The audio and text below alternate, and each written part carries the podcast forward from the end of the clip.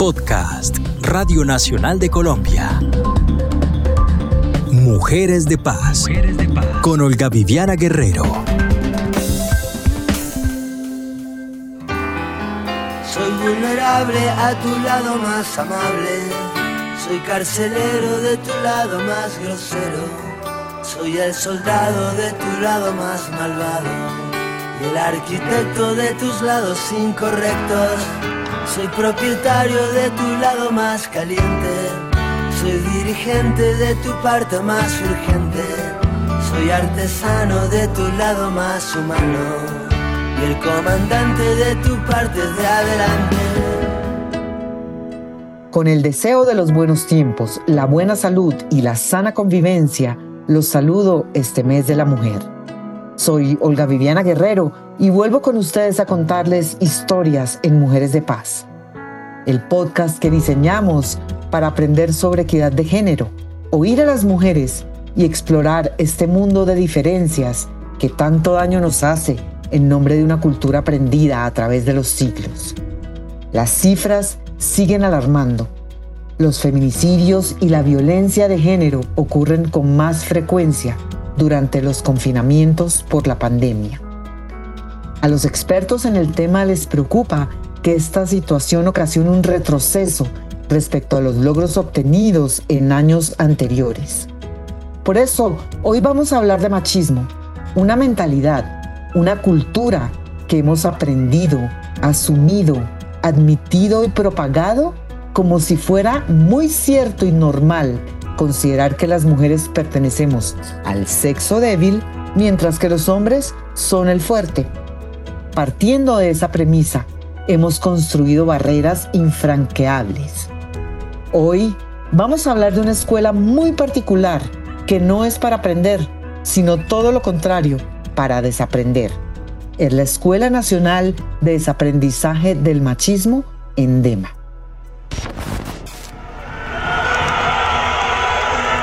Para mí el fútbol no es que sea para mí muy, muy femenino.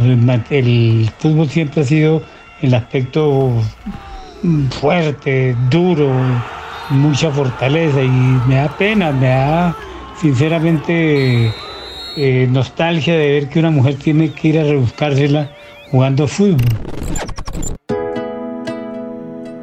El Observatorio de la Democracia de la Universidad de los Andes publicó en 2018 un estudio sobre machismo basado en cifras arrojadas por la encuesta Barómetro de las Américas, aplicada a 1.663 colombianos. La investigación arrojó resultados preocupantes. Por ejemplo, 4 de cada 10 mujeres en Colombia se dedican a los quehaceres en el hogar, mientras que solo 4 de cada 100 hombres cumplen con ese mismo rol. El 47.4% de los hombres contestó que si una mujer desea salir de la casa a visitar a sus familiares o amigos, debe pedir permiso. Lo sorprendente es que el 22.3% de las mujeres contestó en el mismo sentido. La encuesta de Barómetro de las Américas preguntaba también si una mujer solo puede sentirse realizada al tener hijos. Y el resultado fue que el 47.4% de los hombres contestó de manera positiva, y el 43.8% de las mujeres lo hizo de la misma manera.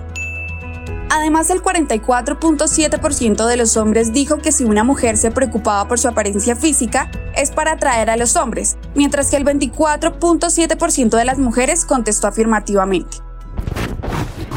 Sí he descrito el, el atuendo de algunas mujeres como provocador, porque de un modo u otro la misma mujer puede estar pensando en vestirse de tal forma para agradarle a determinado hombre, ¿no? Por ejemplo, cuando la pareja quiere tener un momento íntimo con uno y se viste de tal o cual forma, de tal forma que aumente la atención sexual. Muchas mujeres que utilizan su forma de vestir para llamar la atención de los hombres, pues, o sea, eso no se puede negar que es provocador. Pues tú me has dicho cómo es ella y me gustó la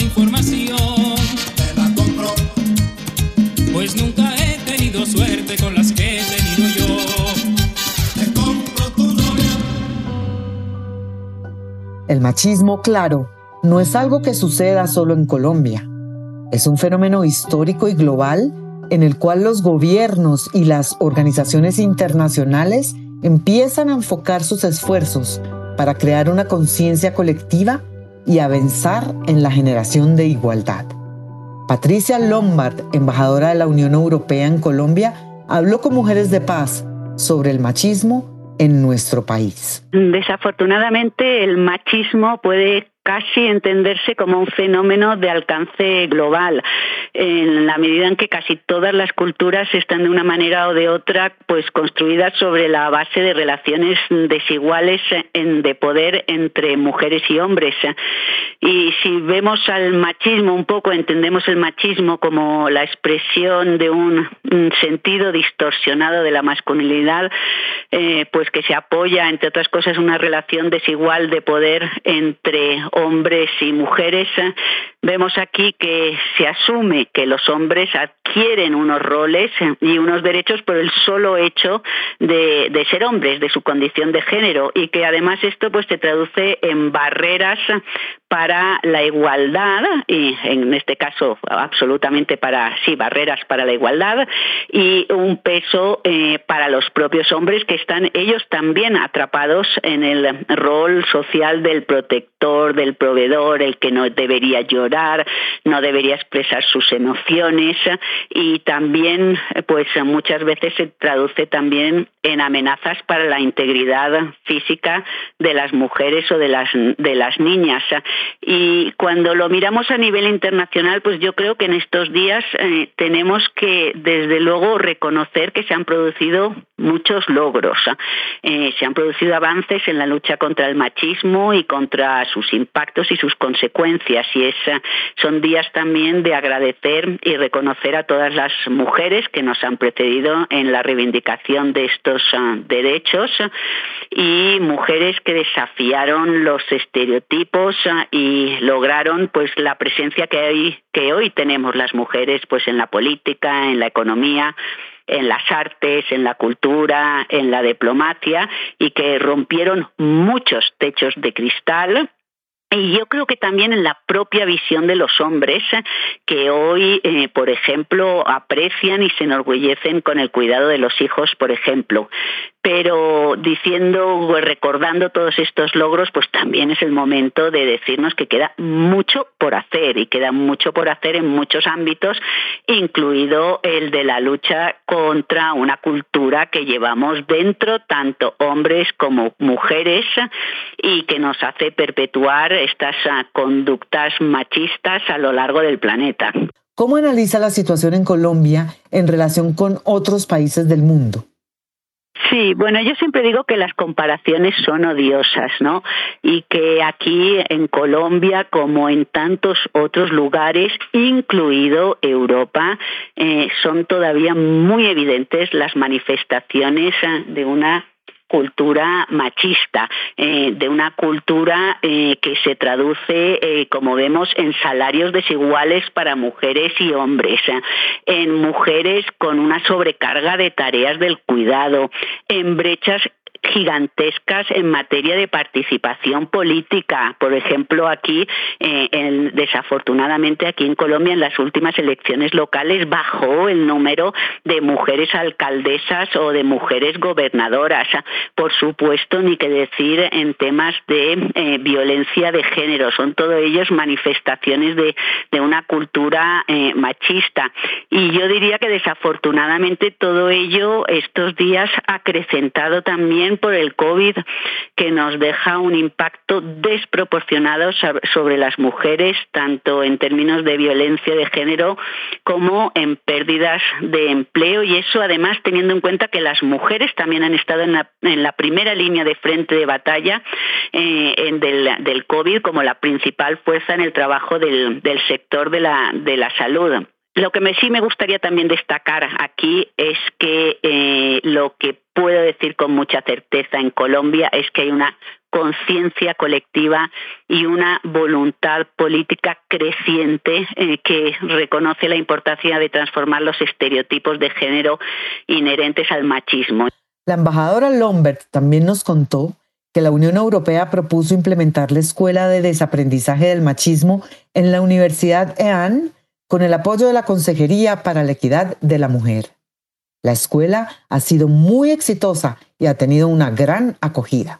Cuando la lanzamos realmente se generó una reacción colectiva una discusión pública con muchos matices y posturas eh, y sobre todo una gran acogida. Y también estamos muy contentos porque el Gobierno Nacional ha retomado esta iniciativa para reforzarla, para escalarla, para transformarla en un movimiento de alcance nacional y esto es eh, esperanzador porque eh, se convierte en un propósito de país que tiene un gran potencial para generar también poco a poco este cambio cultural que todos queremos ver.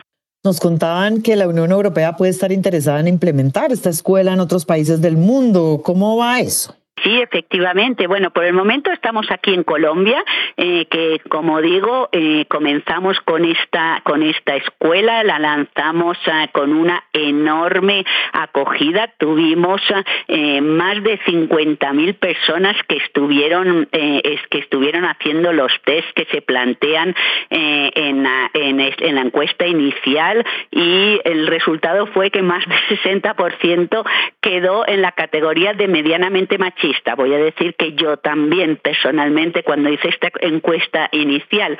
Entonces, eh, bueno, no se trata de aportar datos técnicamente muy rigurosos, pero sí de un objetivo que nos planteamos que era generar una discusión, poner el tema sobre la mesa, generar un cuestionamiento colectivo y por supuesto que sobre la base de la experiencia que vayamos teniendo aquí en, Colombia, pues ah, podremos tener la oportunidad de ponerla, de poner, llevar esta escuela a muchos otros lugares. El test que está en la página de la Escuela Nacional de Desaprendizaje del Machismo es maravilloso. Se titula ¿Qué tan machista eres? Hay una pregunta que me impactó, embajadora. ¿Le incomodaría salir con un hombre más bajito que usted? Efectivamente, yo diré que yo salí con un hombre que era más bajo que yo. Entonces, en esa probablemente yo tiqué, hice un buen tic, pero muchas otras no fue el caso. era eh, no entrar en, realmente en un rigor académico, eh, pero sí en eh, provocar desde el humor, desde la discusión colectiva, provocar, provocar a los interlocutores, animar a una discusión pública y sobre todo sobre base de experiencias cotidianas, salir con un hombre más bajito o los partidos de fútbol de las mujeres o tantas experiencias que tenemos en nuestro día a día que nos permiten cuestionarnos con estas actitudes y comportamientos micromachistas y fundamentalmente como primer paso para cambiar algo siempre es identificarlo, ser consciente de ello y darle un nombre y esto eh, por eso nos lanzamos eh, con esta Escuela Nacional de Desaprendizaje del Machismo en DEMA eh, como motivador desde el humor, pero desde la cotidianidad para reflexionar sobre las actitudes machistas que a veces reproducimos casi sin darnos cuenta solo por tradición o costumbre.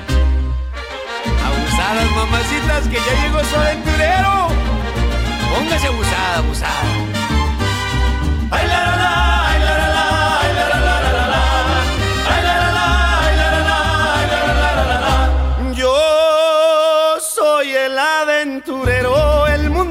poco. Cuando una mujer me gusta, me gusta a pesar de todo. Me gustan las altas y las chaparritas, las flacas, las gordas y las chiquititas, por eso digo así cantando con mi canción. Yo soy el aventurero, puritito corazón.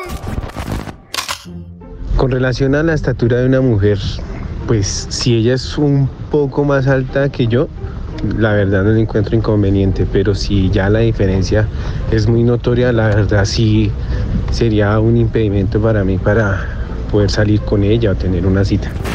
Andrea Hernández, directora del programa de Estudio y Gestión Cultural de la Universidad EAN, hace parte del equipo de trabajo de la Escuela de Desaprendizaje del Machismo. Precisamente ella fue una de las personas encargadas de estructurar el programa de formación, o mejor dicho, de desaprendizaje.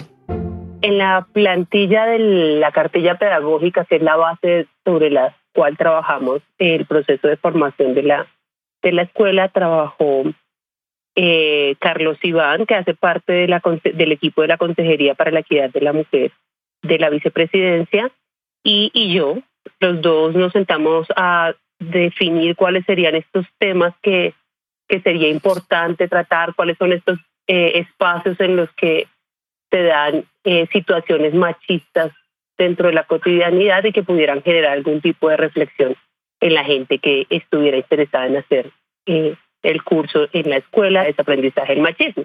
¿Cuáles son los principales temas que hay que tratar para una persona común y corriente que se matricule en el curso?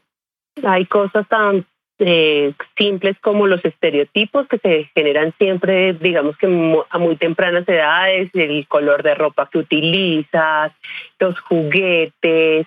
Em, hay otras cosas como las labores domésticas, quien se encarga de, los oficios de la casa, que eso también es una tarea que muchas veces hacemos como, digamos que se ve sobrecargada en las mujeres y, y en la pandemia ahora con el tema del teletrabajo, esto se ha agudizado un poco más el cuidado de las personas, ya sean los niños o los adultos mayores al interior de la familia, también muchas veces está delegado en las mujeres. La paternidad activa, toda la importancia que tiene eh, el ejercer una, una paternidad en la cual los padres estén presentes durante el proceso de crianza de los hijos, las relaciones amorosas, la sexualidad. hay, hay temas muy desde lo personal y de la convivencia familiar, pero también otras más hacia afuera como el tema del menosprecio hacia las mujeres, del machismo institucional, de, de cómo este, este tema de la igualdad es un derecho de las mujeres y que además nos ayuda a prevenir también temas de, de violencia contra la mujer. ¿no?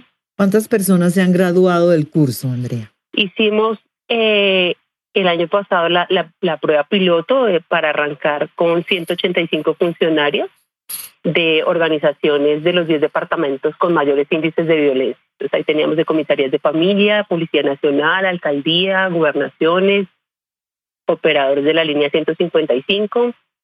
Y este, este fue el primer grupo fue, que fue nuestra prueba piloto para el proceso de formación, pensando también en una metodología de formación de formadores, de gente que pueda replicar en estos espacios en los que, en los que elabora este tipo de reflexiones y de cuestionamientos y me contaba que ya hay muchas personas interesadas escribiéndoles. ¿Son más mujeres que hombres o también hay hombres interesados? También hay hombres interesados. Es que como lo hablábamos en algún momento, el tema del machismo afecta tanto a hombres como a mujeres, ¿no? Hay hombres que también se sienten relegados de muchas posibilidades de expresión, de sus emociones, o de estudiar la carrera que quieren, o de mostrar el afecto, porque las los estereotipos sociales también te han generado estas condiciones de mm, los niños no lloran, por ejemplo.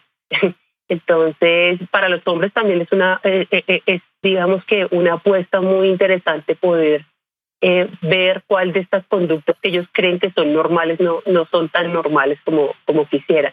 Así que ahí va. Obviamente siempre hay un interés mayor de parte de las mujeres, que para nosotros también está muy bien porque las mujeres muchas veces replicamos conductas machistas, las aprobamos y nos quedamos calladas frente a ellas. Así que em, digamos que ah, sí hay un mayor número de mujeres interesadas, pero, pero también tenemos hombres. ¿Y cómo hay que protestar cuando estamos viendo una actitud machista para no salirnos de castillas? Yo creo que tenemos que también empezar a hablar del tema con naturalidad, como con tranquilidad de decir por qué nos, nos molesta, no sé, si en, un chat en, alguien empieza a hacer un chiste machista o esto, mira, es incómodo, no lo hagas, no está bien. Ah, es que solo es una broma. Bueno, pero una broma también genera que estés replicando que tú piensas de esta manera, como invitar a la gente a la reflexión, ¿no? Cuando se presente una situación de estas. No simplemente dejarla pasar porque es que la omisión se hace que lo naturalicemos y que se crea que está bien y que se, que se permita, ¿no? Entonces, creo que sí em, tenemos que ser un poco más eh, críticos frente a los contenidos, frente a las actitudes eh, de esto que a veces se llaman los micromachismos, para empezar a cortar eh, con estas, estas situaciones tan, tan lamentables, ¿no? Porque al final cuando eh, las mujeres son objeto de burla o de menosprecio, termina siendo, termina desencadenando otras cosas como los feminicidios que, que, que ya es como el grado extremo, ¿no? Andrea, micromachismos, explíqueme ese. Micromachismos, decía eh, Matilde de, la Unión Europea en, en, una charla que tuvimos, a veces creemos que son pequeñitos, pero esos a veces son los que más lesionan. Los micromachismos son esto como los chistes, el, el, estas cosas que no es que no, tu esposo no te deje salir de la casa, que eso es una cuestión grave dentro del machismo, ¿no? Porque vas vestida de cierta manera. Los micromachismos son cosas que se ocultan y que se pasan porque parecen ser mínimas el chiste en el grupo de WhatsApp. Esto es una condición de micromachismo.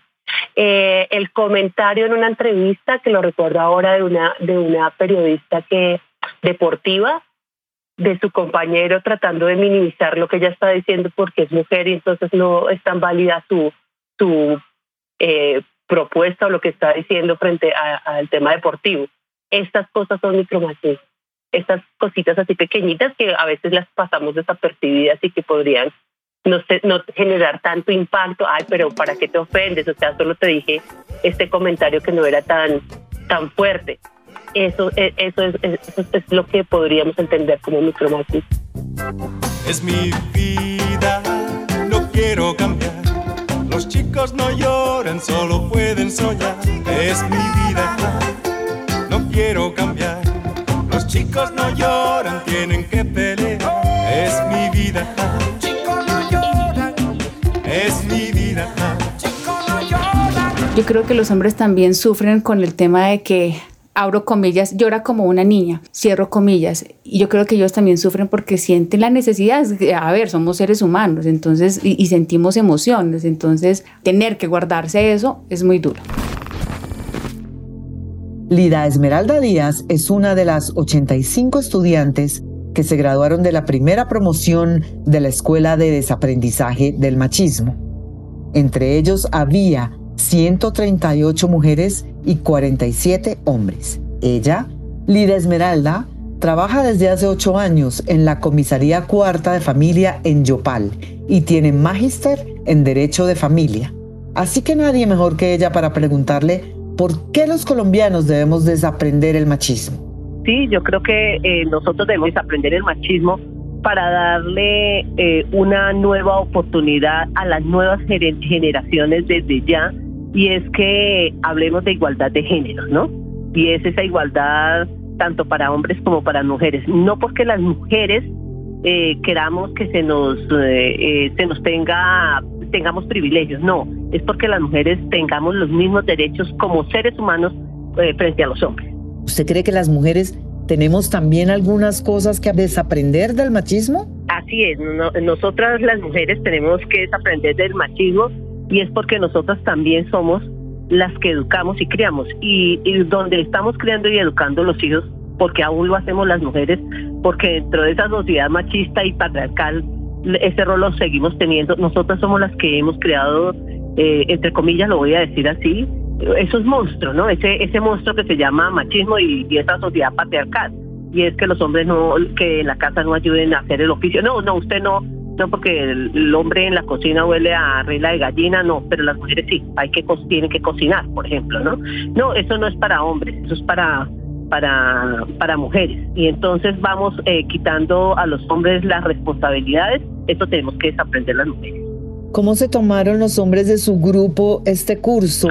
No, ellos quedaron eh, muy sorprendidos los, los hombres de este grupo porque realmente eh, el hecho de que eh, muchos ya son personas también, digamos, que pasan una edad de mayores de 30, 40 años, vivían en ese rol, o sea, donde yo estoy acostumbrado que trabajo, llego a la casa, estoy cansado y simplemente canaleo y la mujer trabaja pero llega a la casa y sigue haciendo el oficio, o sea, doble trabajo y además yo no ayudo porque es que en mi casa yo no es que no ayude, es que es mi responsabilidad, no, yo no le colaboro a mi esposa, no.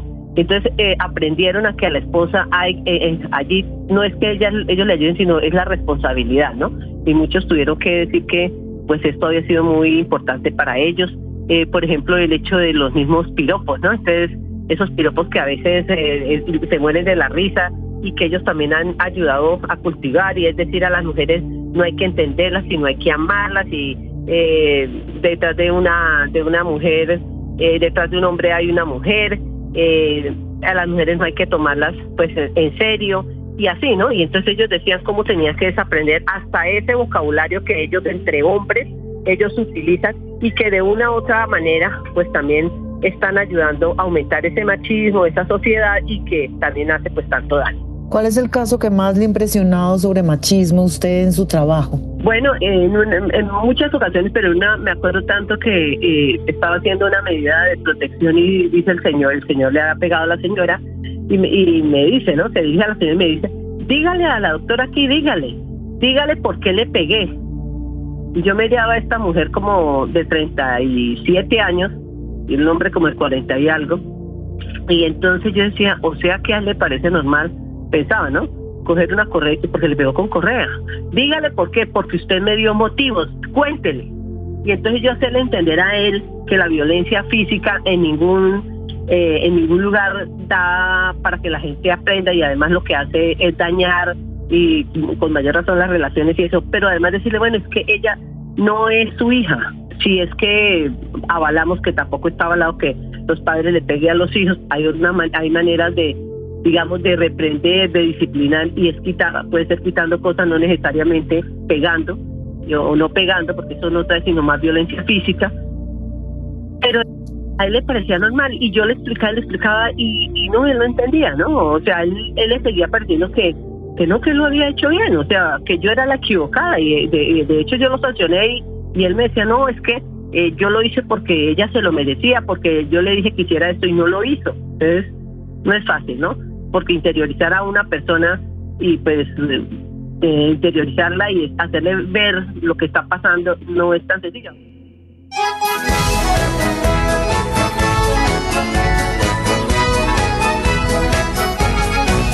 Lunes antes de almorzar, un marido fue a correr, pero no pudo correr porque tenía que planchar. Desaprender será nuestra tarea de ahora en adelante. Haremos el ejercicio de detectar nuestros brotes de micromachismo para hacer consciente esta vieja mentalidad y poder manejarla. Agradezco como siempre la participación en este podcast de Paula Aguirre, Dayana Campos y Santiago Lozano. Me despido de ustedes, nuestros oyentes, con el deseo de los buenos tiempos, la buena salud y la sana convivencia.